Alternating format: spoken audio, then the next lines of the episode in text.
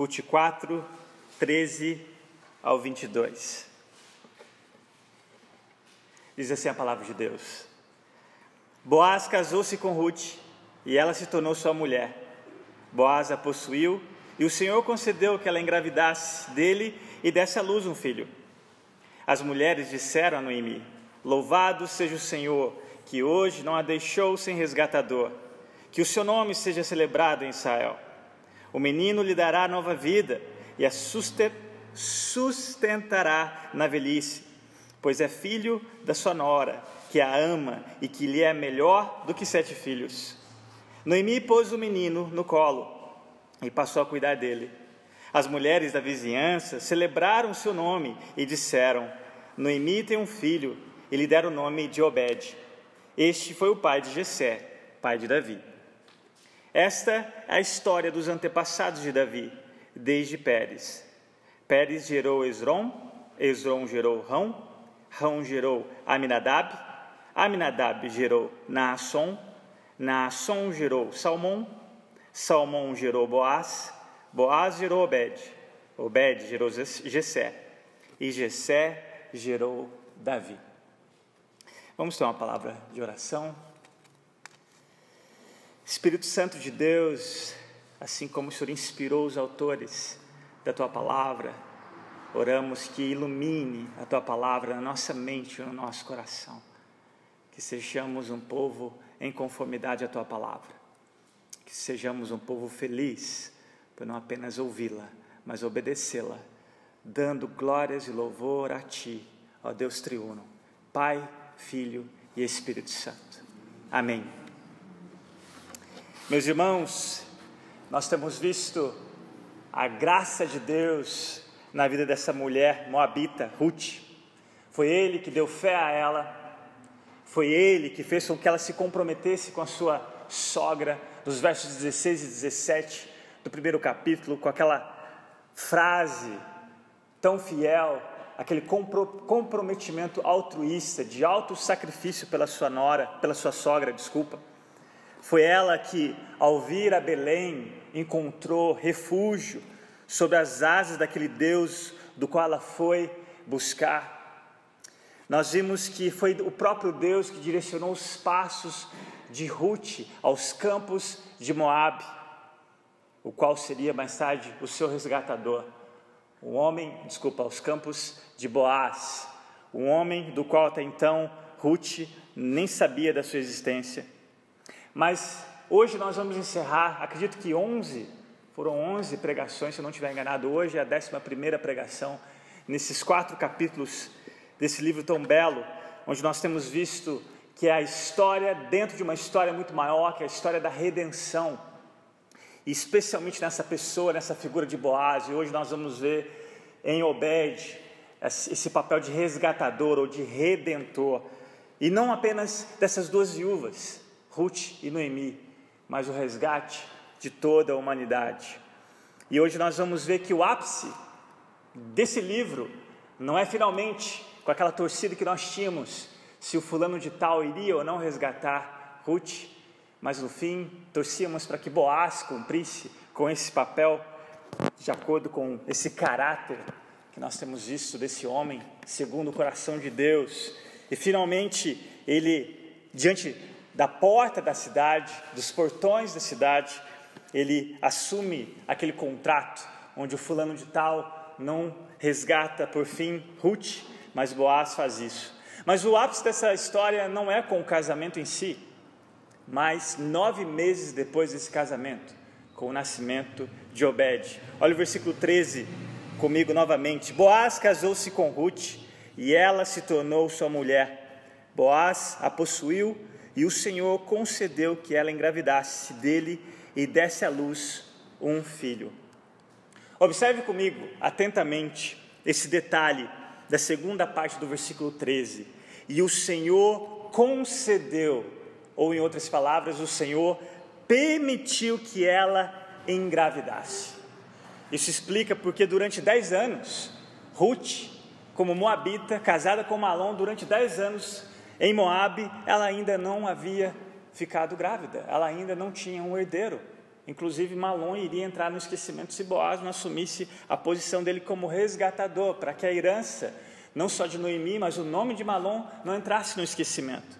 E aqui nós vemos que, diante de todas as impossibilidades humanas desse livro e que nós vimos, Deus agindo de maneira soberana por trás dessa narrativa em cada detalhe, aqui está o ápice de todas as impossibilidades.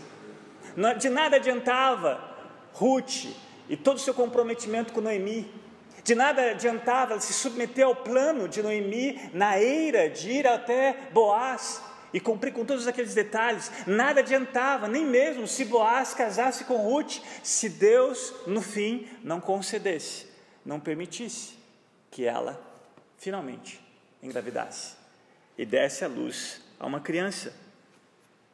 E é interessante, não sei se vocês perceberam da última vez que nós lemos o versículo 11, quando as mulheres ali diante do comprometimento de Boaz com Ruth, imaginam a torcida deles para que finalmente aquela mulher virtuosa fosse resgatada, embora por um homem idoso, possivelmente duas vezes mais velho do que ela, finalmente exercesse a sua função de resgatador. Eles declaram uma bênção sobre Boaz, sobre Ruth.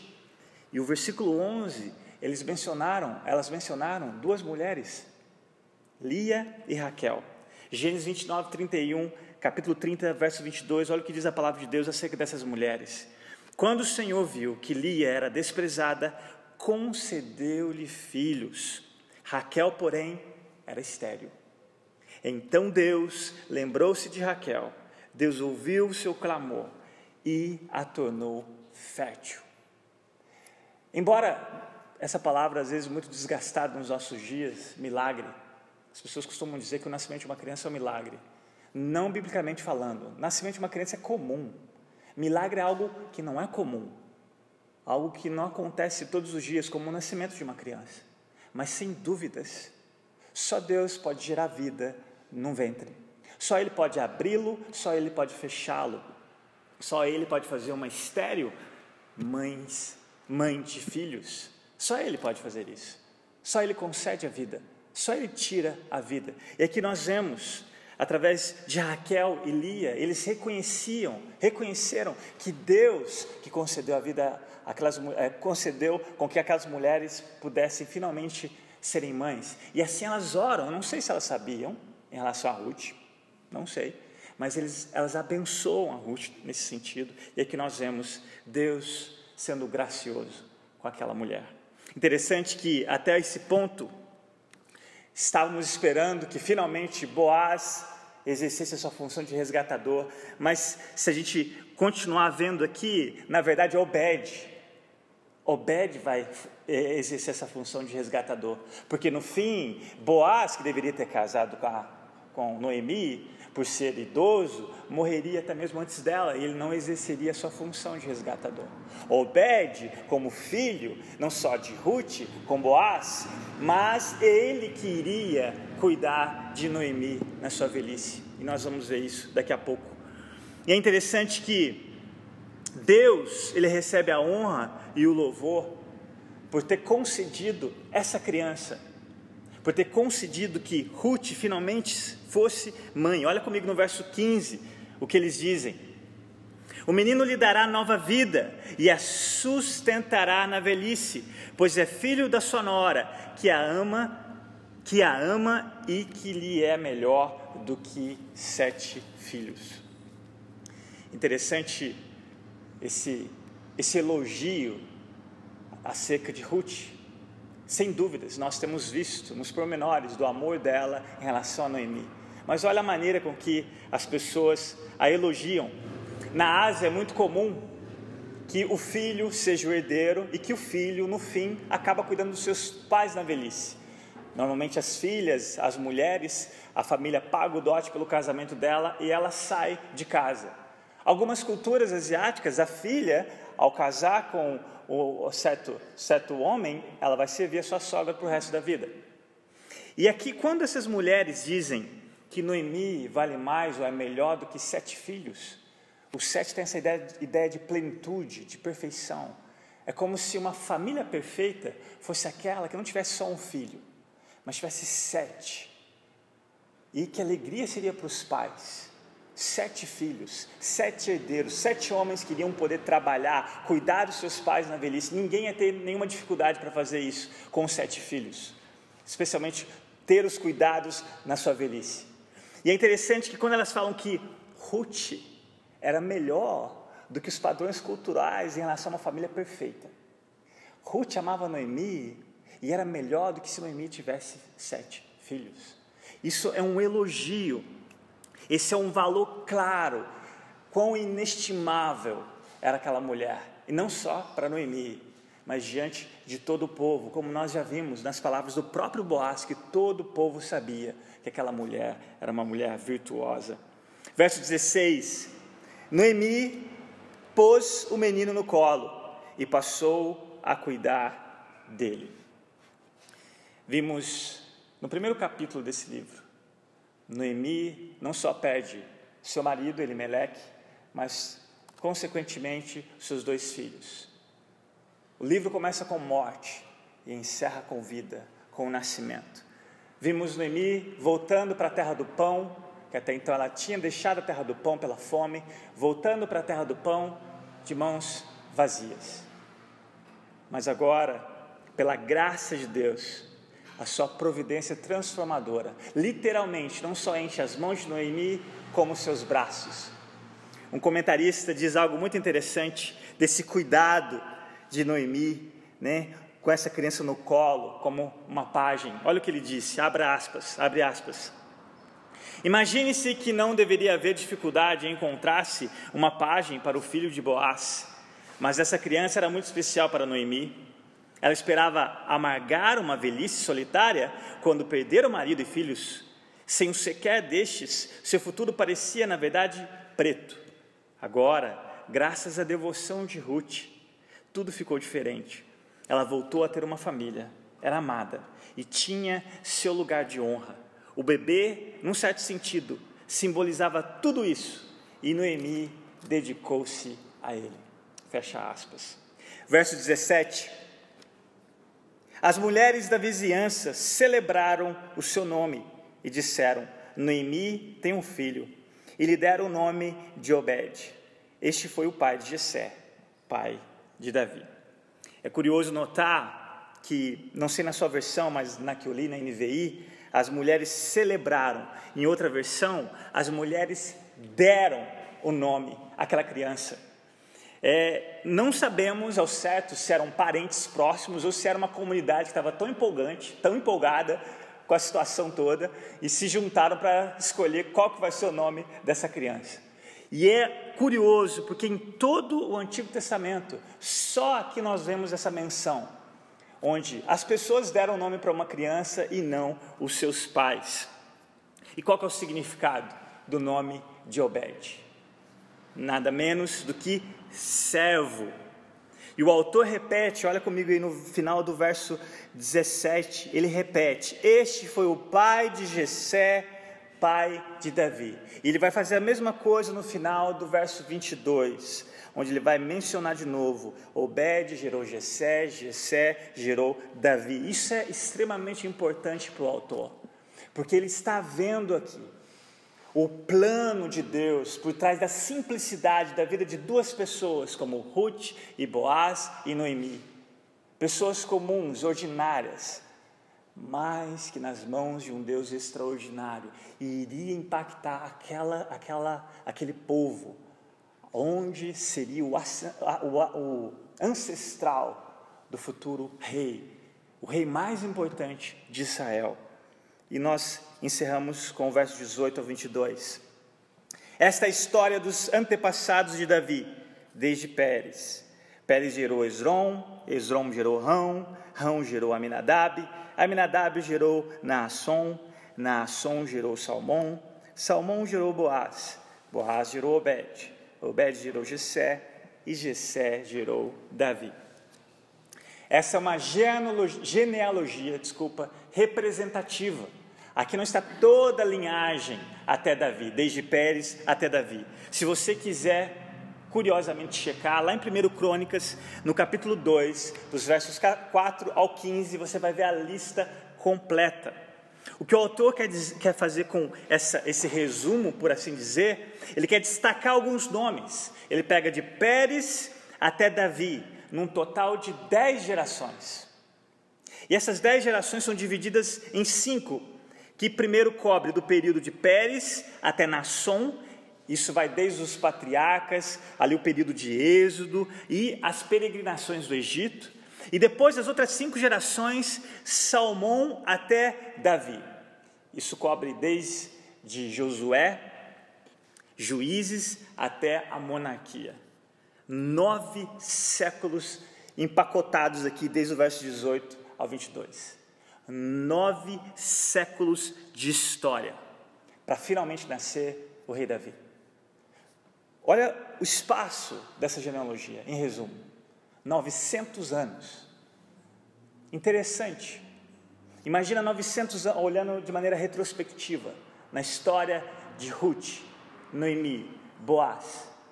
Quem diria, 900 anos depois, nem só, não só Malom, mas muitos outros nomes entraram no esquecimento. 900 anos depois. Eu não sei se você Normalmente as pessoas pulam as genealogias. Quando você vai ler, tem nomes que talvez a gente nem lê de maneira correta no original. Né? Nós vemos uma tradução em português e temos até dificuldades. São nomes até interessantes, né? Salmão, né? Rão. Não sei como que você trata as genealogias, mas eu li algo muito interessante como nós podemos aprender com elas, especialmente quando você tira um tempinho para estudar e fazer esse cálculo de 900 anos só nesse período de Pérez até Davi. Olha o que um estudioso disse acerca de genealogias como essa. Visto, abre aspas, visto que somos limitados a uma única vida, cada um de nós vê apenas um pouquinho daquilo que acontece. Uma genealogia é uma maneira extraordinária de trazer diante de nossos olhos a continuação dos propósitos de Deus através dos tempos. O processo histórico não é casual, há um propósito em tudo. Esse propósito é um propósito de Deus. Fecha aspas. E quando eu preparava essa pregação, também pensei quanto à paciência. Como Deus é infinitamente paciente, fiel durante 900 anos, com as atitudes dessas pessoas simples, para que viesse a se cumprir, finalmente, o nascimento de Davi. E é interessante como esse estudioso diz: nós vemos fosse só um ponto de vista, é somente um ponto de vista. Deus vê o todo, de maneira plena. Ele não só vê, ele orquestra para que no fim, que ele conhece antes do começo, aconteça com seus propósitos perfeitos, justos, no curso da história. E eu concluo com quatro considerações práticas do propósito de Deus no nascimento dessa criança, desse servo, Obed, e as bênçãos, quatro pontos que, esse, que essa criança foi na vida desses, ah, dessas pessoas, mas também algumas considerações práticas para nós nos nossos dias. A primeira, Obed foi uma bênção para Ruth e Boaz como pais. Obed foi um, sem dúvidas, um bebê especial. Imagina se você, que é mãe, estéreo, esperasse a oportunidade de segurar uma criança no colo. Sem dúvidas, ela seria muito especial para você. E Obed foi muito especial para Ruth, para Boaz. Mas todo bebê, sem exceção, é um presente especial de Deus e deve ser tratado dessa forma. Toda criança. É por isso que você precisa odiar, como eu odeio, um país como o nosso, como cantamos, clamando a Deus para sarar a nossa nação, um país como o nosso, que investe mais em, cachorro, cachorros do que em crianças. Um país como o nosso, que você vai entrar em pet shop, tem uma tecnologia muito maior do que em muitos hospitais do nosso país. Nós precisamos ter esse ódio santo por esse tipo de injustiça. Nós precisamos lembrar que Jesus não morreu por cachorros, por melhores que eles sejam, eu tenho uma cachorra, eu amo a minha cachorra, não da mesma forma que eu amo a minha esposa, não da mesma forma que eu amo os meus filhos. Os animais foram criados para trazer alegria ao nosso coração, para glorificar a Deus da maneira com que Ele criou. Eu glorifico a Deus toda, toda vez que eu olho para minha cachorra e, e fico espantado com a inteligência dela. Eu glorifico a Deus que a criou daquela forma. Mas Jesus não veio para morrer pela cacau. Jesus veio morrer por seres humanos, especialmente seres humanos que estão sendo mortos antes mesmo de seus nascimentos. É por isso que nós, como cristãos, precisamos levantar uma bandeira, não partidária, mas uma bandeira pró-vida. Nós precisamos odiar qualquer forma ou lei ou pensamento contrário à vida, especialmente da maneira com que as pessoas veem o aborto. Nós precisamos, como voz, não só falar nas mídias sociais, mas nas nossas atitudes, especialmente nos nossos joelhos. Você só crê o suficiente por algo se você ora o suficiente por algo. Do contrário, você simplesmente fala. E falar, meus irmãos, para as pessoas não muda nada. O contrário é quando nós falamos para Deus que muda qualquer circunstância, especialmente aquilo que é impossível para você mudar, ou eu, por menor que você seja, por menor que eu seja, diante de uma sociedade onde os valores estão de ponta cabeça. Nós precisamos tratar toda criança, todo bebê, de maneira especial. Não importa a cor dela, não importa a língua dela, e nós, como pais, precisamos dar exemplo disso. Salmo 127, versículo 3: Os filhos são presentes do Senhor, uma recompensa que Ele dá. Meus irmãos, nos últimos anos, um outro ponto, nos últimos anos nós temos visto as professoras assumirem um papel que nunca foram delas: educação. As professoras, até onde eu sei, não quero dizer como um conhecedor, mas até onde eu sei, as professoras são responsáveis pela alfabetização do seu filho, não pela educação dele. Escolarização. Escolarização, obrigado. Essa é a palavra ideal. Escolarização dele. A educação é responsabilidade sua, minha. E nós a nossa sociedade parece estar impondo isso aos professores. Primeiro, eles já não ganham o suficiente pela escolarização. Agora, eles têm essa, esse trabalho que os pais impõem, não sei de onde eles tiraram isso, e eles continuam ganhando menos, como se fossem responsáveis pela educação dos seus filhos. A educação é sua, responsabilidade, intransferível. Caráter não forma numa cadeira, numa escola, numa escola pública ou particular. Caráter forma em casa. Essa frase de filho criado, trabalho dobrado, não é bíblica. Porque se você tem trabalho com seu filho enquanto você está criando, você não vai ter, trabalho dobrado. Você vai ter trabalho dobrado quando você negligencia a educação dele hoje. E eu acredito, e eu concordo com você que dá muito trabalho. E como dá trabalho? Eu falo como pai. E eu oro para que todo o trabalho comparado com o resultado do que a Sara e o Samuel podem se tornar. Eu oro para que um dia eu possa olhar para isso e falar assim, não foi nada comparado com o que Deus pode fazer. E não é garantia também, meus irmãos. Não é garantia. Aquele provérbio também que nós conhecemos, ensina o caminho que a criança deve andar e quando, ele cresce, quando ela crescer não vai desviar dele, não é garantia. Você tem que tomar cuidado de ler, os, especialmente os, os diferentes estilos de, de, de, livro que nós temos na Bíblia e pegar como promessa. Aquilo é uma responsabilidade sua que você não garante como isso vai acontecer no coração da sua, dos seus filhos, mas é sua e minha responsabilidade. Instruí-los no temor do Senhor Agora, o que vai acontecer quando eles se tornarem adultos? Você vai falhar e eu vou falhar como qualquer pai falha, mas isso é um problema deles. Mas você fez o seu papel. Você cumpriu com o seu papel de instruí-los nos valores da palavra do Senhor, de forjar neles um caráter pelo testemunho, pelo exemplo, mais do que o velho ditado popular: faz o que eu mando, mas não faz o que eu faço. Não, seja exemplo. Seja exemplo. Nas sábias palavras de Spurgeon aos pais, ele disse o seguinte, abre aspas, sua criança precisa de ensino. Ela nasceu em iniquidade. Em pecado sua mãe a concebeu. Ela possui um coração mau. Ela não conhece a Deus e nunca irá conhecer o Senhor, a menos que seja ensinada.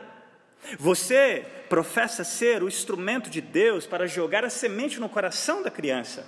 Lembre-se que se essa semente não for semeada, ela estará perdida para sempre. Sua vida será alienada de Deus. Ao morrer, sua punição será eterna. Fecha aspas. Eu já orei isso com os meus filhos e não me arrependo.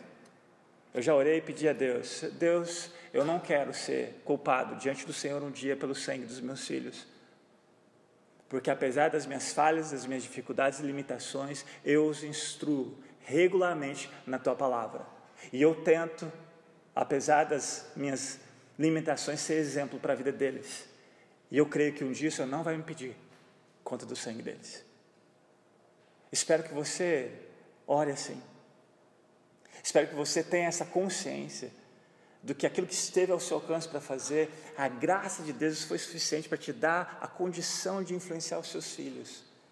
Porque um dia eles serão os primeiros que Deus vai te pedir conta. Segundo, Obed também foi uma bênção para Noemi. No início do versículo 15, nós lemos que as mulheres diziam que aquela criança daria nova vida a Noemi. Como uma ilustração, recentemente eu fui na casa de uma bisavó. E à medida que a gente conversava e tomava um café, a bisavó estava me contando das travessuras que ela fazia com os seus bisnetos, todas as vezes que eles iam até a, a sua casa. E é interessante que ela falava, parecia uma jovem, né? E assim, desde passar pasta na mão da criança para ela se lambuzar e depois os pais se virarem com ela, né? E ela falando uma, de uma maneira assim, parecia uma jovem, aprontando. E é interessante isso, que Obed, esse é o sentido aqui do texto, que daria nova vida a Noemi, traria propósito a Noemi, a criança iria trazer esse renovo no coração dela. Eu não sei se você já percebeu, mas eu, eu percebo quando eu deixo os meus filhos na casa dos meus, dos meus pais. A minha mãe fica mais animada, né? E a minha mãe não estraga os meus filhos, ela, ela é muito firme com eles. Né? Normalmente as pessoas dizem que os avós estragam os filhos. Não, mas eu percebo a alegria dela. E como é bom quando ela elogia as crianças. Né? A gente vê toda a dificuldade que nós temos com eles em casa, mas quando eles saem de casa, crianças que se comportam, não para a nossa glória, para a glória do Senhor.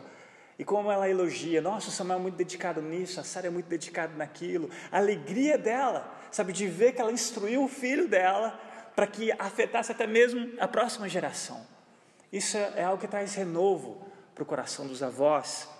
E vice-versa, os avós podem abençoar seus netos de uma forma muito especial como testemunhas de todos os anos que eles viveram, da fidelidade de Deus, da bondade de Deus com eles. E agora, esses últimos anos que eles vão viver, sem dúvidas, eles podem influenciar as próximas gerações. Eles podem e devem influenciar os seus netos. Olha que oração bela para um idoso fazer. Salmo 71, verso 18: Não me desampares, ó Deus, agora que estou velho, de cabelos brancos, até que eu tenha declarado à presente geração a tua força e às gerações vindouras o teu poder. Essa é uma oração que eu quero fazer quando estiver idoso. Eu não vejo a hora de aposentar, não para descansar, não para montar uma, uma rede na beira da praia, eu falo para a Van que eu quero me aposentar para me envolver com missões, para ir para a Amazônia, que eu sonho estar no meio dos índios, evangelizando os índios, porque esse é o poder que sara uma nação, o Evangelho de Cristo Jesus pregado, vivido. E eu quero orar para que a minha velhice, de alguma forma, possa influenciar as próximas gerações, porque Deus é digno disso, Ele é digno do último fôlego que eu vou ter nessa vida o seu último fôlego. Não desperdice a sua aposentadoria. Terceiro, Obed traria bênçãos para Israel. Obed, como autor bateu nessa tecla, ele era avô do rei Davi, um dos maiores governantes de Israel. Quando o nome Davi é mencionado, normalmente a gente traz na mente Betseba ou Golias, mas Davi, apesar de muitas falhas que ele cometeu, Davi me traz muita esperança, sabe por quê? Porque apesar de tudo que ele fez, ele foi o único homem que Deus disse que ele era segundo o seu próprio coração. Como é que se explica isso? Um homem que fez o que fez, pisou na bola da maneira como que ele fez. Como pode um homem desses ser segundo o coração de Deus? Sabe por quê o segredo dessa frase? Porque Davi, quando era confrontado, ele não se justificava, ele se arrependia, ele abandonava o pecado, ele conhecia o amor de Deus de uma forma que eu e você, talvez, não sei se nessa vida a gente vai conhecer. Um amor cuja graça, ela abunda, independente da desgraça do nosso pecado. E Deus, essa, olha a perfeição da palavra de Deus, Ele poderia ter escondido isso, não é? Mas o próprio Espírito Santo, inspirado, inspirando homens para escrever, deixa de maneira clara para nós as falhas grotescas de Davi, para que você e eu nunca venhamos perder a esperança. Porque Davi era só um símbolo, uma sombra do verdadeiro rei. Jesus, sim, ele jamais pecou. Ele viveu e amou a Deus de maneira perfeita e amou o ser humano de maneira perfeita. E é Ele que te dá condição. Quando você talvez já ouviu isso, né? Desaf... vença os seus gigantes, né? Normalmente, essa é uma conclusão até mesmo moralista da história de Davi. Na verdade, Davi só simbolizava Cristo, que venceu o seu maior gigante, que é o pecado. E é Cristo que te dá a condição de ser quem você precisa ser, apesar das suas falhas. Apesar das suas falhas. E Davi, sem dúvidas, foi um homem que falhou, mas é um exemplo para nós de amor a Deus, de sensibilidade ao Espírito de Deus. Davi entendia que pecado era contra Deus. Nós precisamos mudar esse, essa, essa ideia de que pecado só é ruim porque ele traz algo ruim para nós. Pecado é ruim porque é contra Deus, contra a pessoa que você mais ama. Se você não entender isso, você ainda não entendeu o que é ser cristão. Davi entendia isso. E é por isso que ele fala: contra ti, só contra ti pequei no salmo de arrependimento dele, de número 51. E ele clama: Tenha misericórdia de mim, não por mim, mas pelo teu amor. Pelo teu amor. Misericórdia e amor que mais tarde iria ser manifesto em Cristo Jesus naquela cruz. Mas, quer tivesse Davi na mão uma funda, ou espada, harpa ou inário, Davi foi um grande servo de Deus que trouxe grandes bênçãos incalculáveis para o seu povo. E quarta e última, Obed traria bênção para o mundo inteiro. A maior coisa que Deus fez por Davi não foi dar a ele a vitória sobre seus inimigos ou riqueza, nem mesmo o projeto da construção do templo que ele tanto almejava, embora não, não fez parte, mas organizou tudo para que Salomão no fim fizesse. Maior, o maior privilégio que Deus concedeu a Davi foi ser o ancestral, apesar dele ser o ancestral do próprio Cristo, de, do Messias, o leão da tribo de Judá. Davi mal sabia que a família que seria escolhida para que Jesus viesse a nascer seria sua própria. Não é à toa que lá na genealogia de Mateus, o primeiro versículo, ele é conhecido como Jesus, filho de Davi, da tribo de Judá. Meus irmãos, aquelas mulheres em Belém mal sabia das grandes coisas que Deus iria fazer através de Obed. No versículo 11, eles, eles, eles oram sobre Boaz e Ruth e pede para que aquela, aquela criança fosse famosa. Mal sabiam eles que depois né, de, de nove séculos, como isso iria acontecer. É tremendo, é tremendo. E é interessante que eu fiz um cálculo aqui, espero que eu não esteja enganado, mas desde Davi até Cristo, isso a gente já vê nas genealogias, lá em Mateus, deixa citado, de 14 gerações, mas se os meus cálculos não estiverem enganados, desde Davi até que Jesus nascesse, 1036 anos. 1036 anos.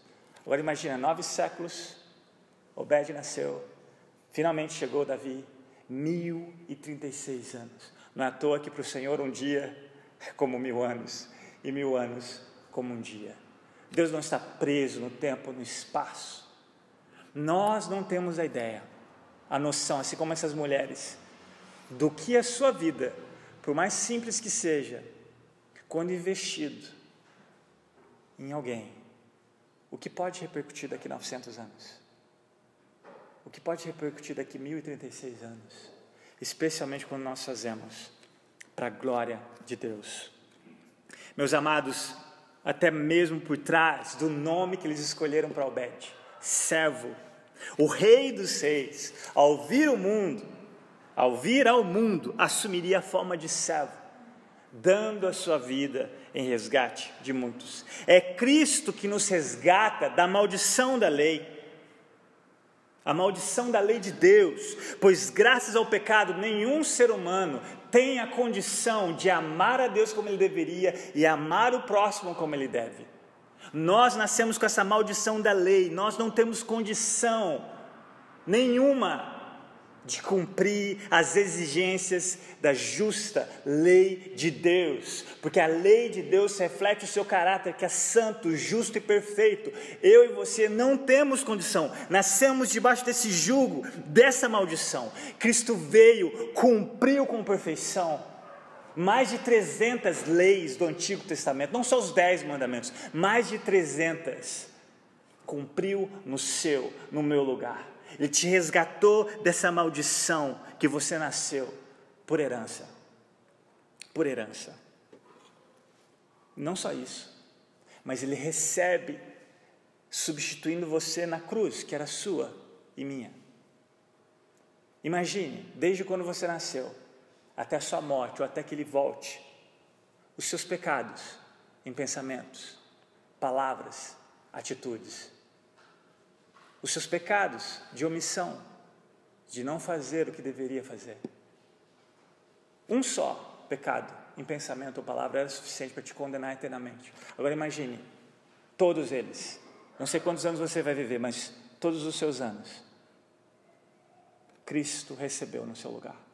Agora imagine, todos aqueles que crerão, creram, crerão em Cristo como seu único e suficiente Salvador. Imagine o pecado, a quantidade sobre Cristo. Essa é algo que os nossos olhos, se estivéssemos lá, não iríamos contemplar. Mais do que ver ele desfigurado, que ele não era, não tinha beleza alguma nele, porque ele foi moído por causa dos seus, dos meus pecados. Agora o algo invisível, a ira justa de Deus, de todos esses pecados, de toda a humanidade, das quais ele iria salvar antes que o mundo foi criado, sobre Cristo. Olha o poder daquele homem crucificado. Porque só ele poderia receber. Só. Nenhum nome no céu, nem na terra, nem debaixo da terra poderia fazer o que só Cristo fez. E ele se tornou maldito por sua e por minha causa. Gálatas 3:13, verso 14. Cristo nos redimiu, nos resgatou da maldição da lei, quando se tornou maldição em nosso lugar, pois está escrito: Maldito todo aquele que for pendurado no madeiro. Isso para que em Cristo Jesus a bênção de Abraão chegasse também, glória a Deus, aos gentios, para que recebêssemos promessa do Espírito mediante a fé. É Cristo que se entregou para nos resgatar de toda impiedade. Toda impiedade. Tito 2,14. Ele se entregou por nós a fim de nos remir de toda maldade e purificar para si mesmo um povo particularmente seu, dedicado à prática de boas obras. Ontem, no discipulado com os jovens, eu disse a eles: qual é a diferença nossa de Lázaro Barbosa? Simplesmente graça. Simplesmente graça. Se não fosse Cristo nos redimir de toda a maldade, talvez você estaria nos noticiários hoje. Müller, um homem que eu gosto muito, homem de oração, homem que impactou a Inglaterra construindo vários orfanatos para as crianças. Eu gosto de uma frase, todas as vezes que ele via um moribundo na calçada. Ele passava e um bêbado na calçada, ele olhava para o bêbado e falava assim: Não é George Mueller, pela graça. Pela graça. Tome muito cuidado, talvez se você desejou a morte de Lázaro Barbosa, embora ele é um criminoso, merece ser punido, merece pagar pelos crimes que cometeu. Inclusive, eu tenho orado pelas autoridades, que talvez você tenha visto muitas chacotas aí nas redes sociais. Temos que orar pelas autoridades. Elas estão cumprindo o papel que Deus instituiu para restringir o mal, mesmo que elas não temem. Elas estão cumprindo o papel pelo qual Deus instituiu. Nós temos a responsabilidade de cobrir as autoridades com oração. Quantas vezes na semana, se você tivesse acessado alguma coisa, até mesmo uma piada sem graça nesse sentido, porque não é você como uma das, dos familiares que sofreram com esse homem, mas quantas vezes, ao invés de olharmos algum comentário, se estivéssemos orando, Deus, dá estratégia para esses policiais. Deus, no fim, é o seu nome que está sendo envergonhado no mundo inteiro, não é a polícia de Goiás. Tenha misericórdia, Senhor, não permita que esse homem continue fazendo o que ele está fazendo, porque isso é contra o seu coração. Isso não é a tua vontade. Estabelece a tua vontade. Imagina, gente. Imagina, imagina se nas quartas-feiras você cresce o suficiente para estar aqui orando, talvez esse homem já estava preso. Eu disse uma vez e repito, eu creio que o poder da oração muda os noticiários. Porque quem faz as notícias são os homens de algo que já aconteceu. Só Deus pode evitar qualquer coisa que venha acontecer para virar notícia. Nós precisamos crer o suficiente para orarmos. Isso significa venha o teu reino. Isso significa faça a sua vontade. Isso significa santifica o teu nome. Meus amados, Encerro com um cântico, um cântico de um idoso, Simeão. Assim como Noemi, ele segurava uma criança no colo, que por revelação divina, eu gosto muito desse outro idoso da Bíblia. Imagina você já idoso, essa é a minha oração às vezes, eu já falei isso, mas eu gostaria muito de ver Jesus voltar antes de morrer.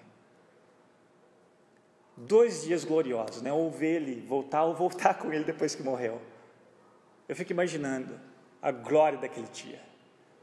Mas esse homem, ele recebeu de revelação, falou assim: Simeão, você não vai morrer, porque você vai ver o bebê, que há 1036 anos o povo espera. Um bebê mais especial do que Obed foi, mais do que qualquer bebê que vai nascer ou nasceu. Você vai segurar ele no colo, você vai ver a loucura que é Deus encarnado num bebê.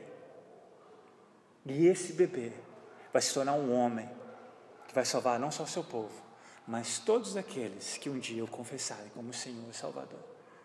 E Simeão ia todos os dias para o templo.